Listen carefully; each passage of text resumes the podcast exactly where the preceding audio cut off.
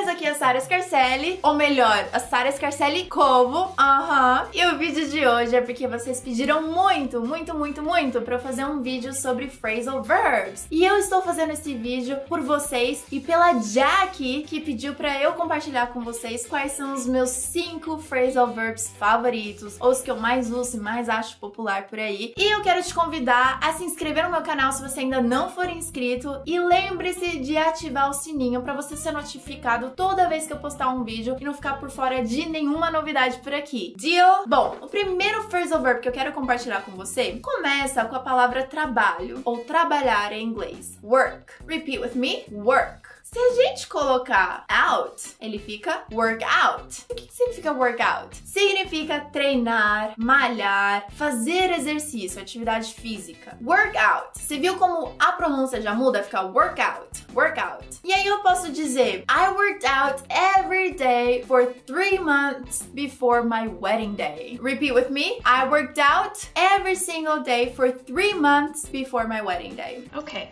first workout. And hey, look, You did that. Mas sabia que workout não significa somente workout, treinar, fazer atividade física? Também significa se resolver ou resolver algum problema. Só coloca um it no meio e fica work it out. Repeat with me. Work it out. Por exemplo, você tá brigado com alguém e aí eu posso não querer me intrometer e falar assim: mm, I'm gonna let you two work it out. I'm gonna let you two work it out. Então, se resolverem, se resolva. Work it out. You should call her, work it out. I'm gonna call her. She can call me. She's got my number.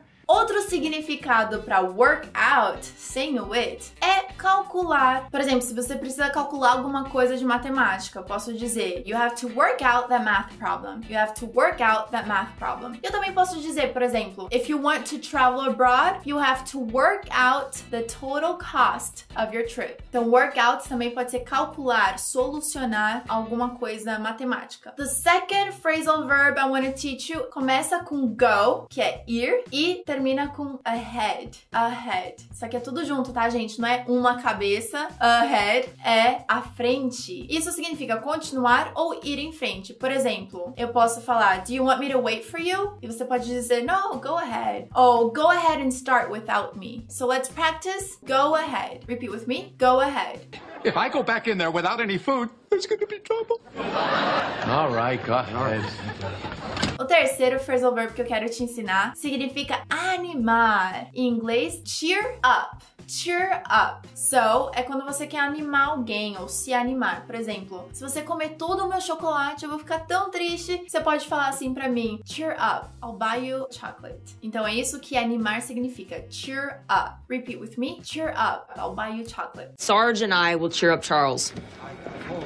Quarto phrasal verb que eu quero te ensinar começa com uma palavra que em português significa pendurar. Em inglês é hang. Então eu posso te dizer, eu vou pendurar meu casaco ali. I'm going to hang my coat there. Se eu acrescentar on, fica hang on. Repeat with me, hang on. E hang on é espere. Espera aí, espera um pouco. Hang on. Eu posso dizer, você pode esperar um pouquinho? Could you hang on for a second? Could you hang on for a second? Ou, espera aí, eu já tô chegando. Hang on, I'll be right there. Então, hang on é muito usado. Gente, eu uso muito essa palavra. Hang on, I'll call you back. Hang on.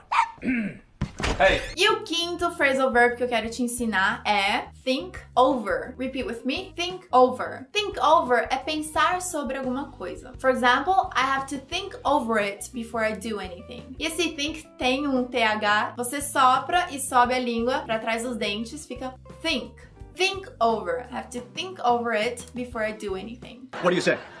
Well, let me think it over for a second. No. E eu quero te desafiar a escrever aqui nos comentários todos os phrasal verbs que eu te ensinei agora. Work out, go ahead, cheer up, hang on e think over. Você já lembra de todos? Pode botar o vídeo, eu deixo. Mas eu quero que você coloque em prática para você melhorar. Tome esse tempo para escrever aqui nos comentários, hein? Eu vou olhar depois. E eu também quero saber os phrasal verbs dos meus colegas youtubers também. Natalie Boyette, Erika Belmonte e Karina Fragoso. Por favor, compartilhe com a gente quais são os phrasal verbs que você mais gosta. Thank you so much, you guys. Don't forget to leave your comment and to subscribe. And I'll see you next time. Thank you, Jackie. Bye! Quem me perguntou sobre favorite... Blah. Vamos de lá. E vamos de lá, não. Yes, I can't handle it. Cheer up. I'll buy you chocolate. That's perfect.